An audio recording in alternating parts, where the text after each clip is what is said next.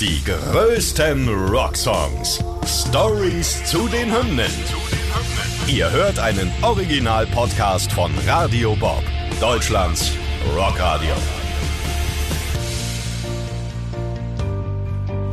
Mit Laura Schallenberg. Und mit Benny Zinke. Hallo. Heute When the Sun Goes Down von den Arctic Monkeys.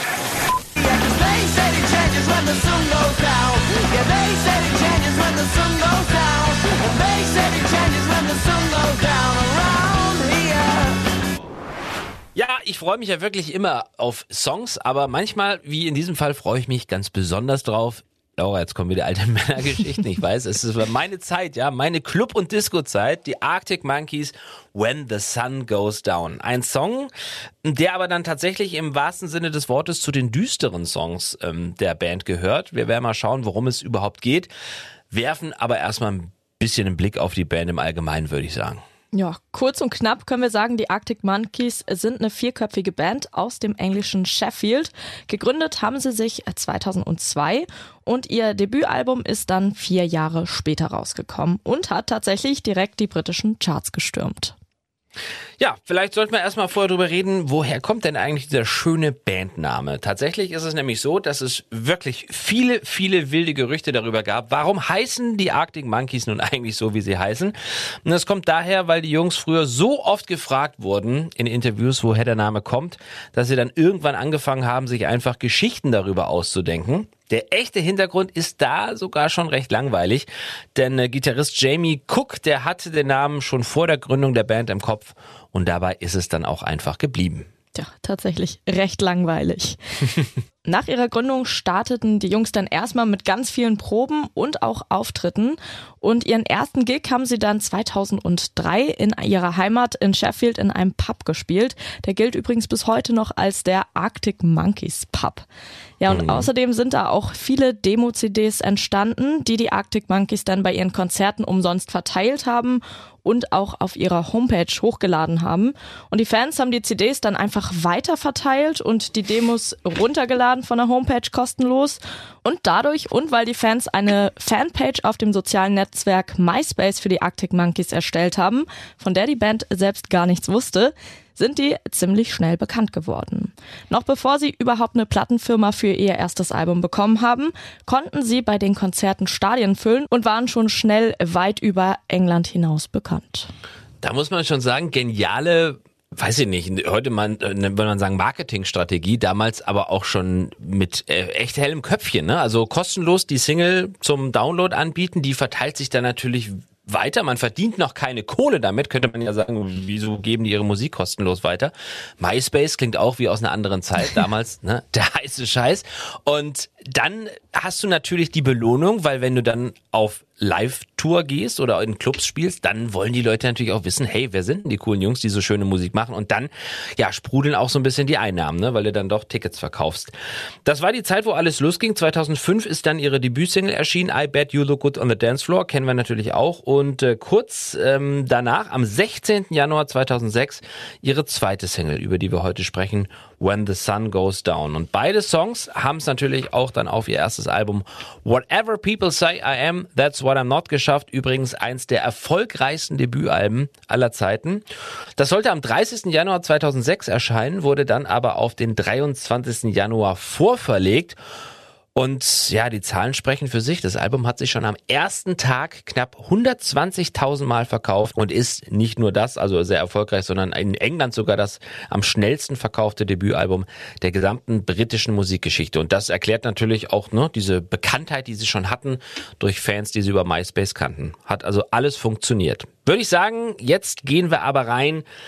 Wenn die Sonne untergeht, worum geht's im Song? Ja, genau. Also in When the Sun Goes Down äh, geht's um Prostitution, also die düstere Seite in ihrer Heimatstadt Sheffield in Großbritannien.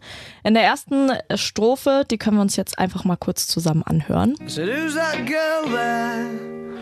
I wonder what went wrong so that she had to roam the streets. She doesn't do major credit cards, I doubt she does receipts. Also übersetzt heißt es also, wer ist das Mädchen da? Ich frage mich, was schiefgelaufen ist. Sie musste durch die Straßen streifen. Sie nimmt keine großen Kreditkarten. Ich bezweifle, dass sie Rechnungen schreibt.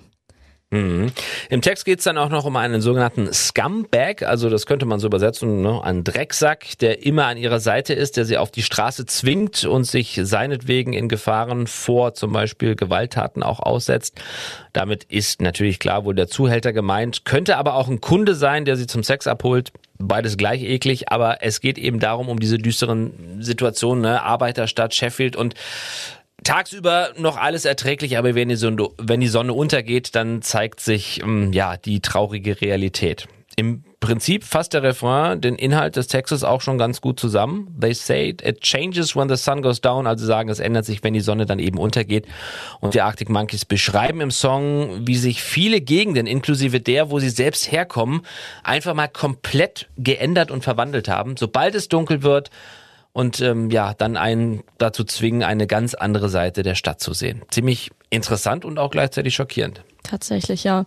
In dem äh, Musikvideo dazu wird die ganze Geschichte dann auch nochmal bildlich erzählt. Wir sehen eine Frau, der es ganz offensichtlich nicht gut geht. Die steht bei Wind und Wetter draußen, muss Männer ansprechen und in der Nähe ist immer ihr Freier oder ihr Kunde oder auf jeden Fall dieser Drecksack. Den sehen wir immer irgendwo im Hintergrund stehen. Ja, tatsächlich sehen wir in einer Szene sogar, dass sie vor dem Probenraum der Arctic Monkeys steht.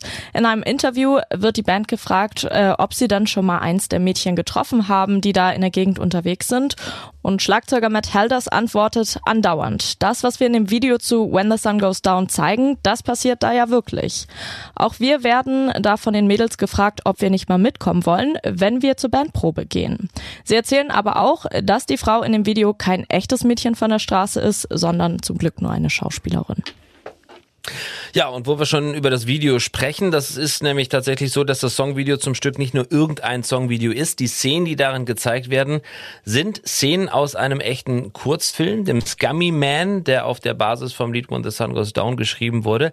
Das Wort Scummy Man kennt wir ja schon aus dem Songtext. Im Film wird die Geschichte der Prostituierten Nina erzählt, die mit dem gewalttätigen und manipulativen Drecksack George unterwegs ist. Ja, also wir haben ja schon gesagt, ne, dies, die Arctic Monkeys haben die Zeichen der Zeit verstanden, so Anfang der Nullerjahre das Internet für sich genutzt, um den Durchbruch so richtig anzuheizen und mit When the Sun Goes Down haben sie einen Song released, der definitiv zu ihren rauren, aber auch ehrlichsten Stücken zählt, in der sie von den Schattenseiten ihrer Heimat erzählen.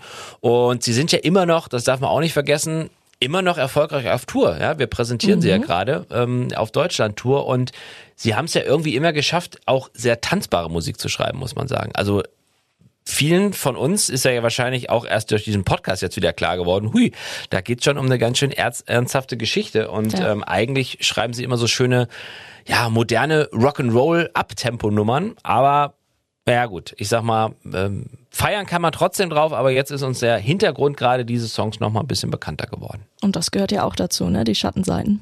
So ist es. Die größten Rocksongs. Stories zu den Hymnen.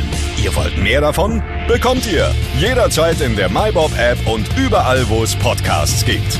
Und die geballte Ladung an Rocksongs gibt's nonstop in den über 50 Rockstreams, in der App und auf radiobob.de. Radio Bob. Deutschlands Rockradio.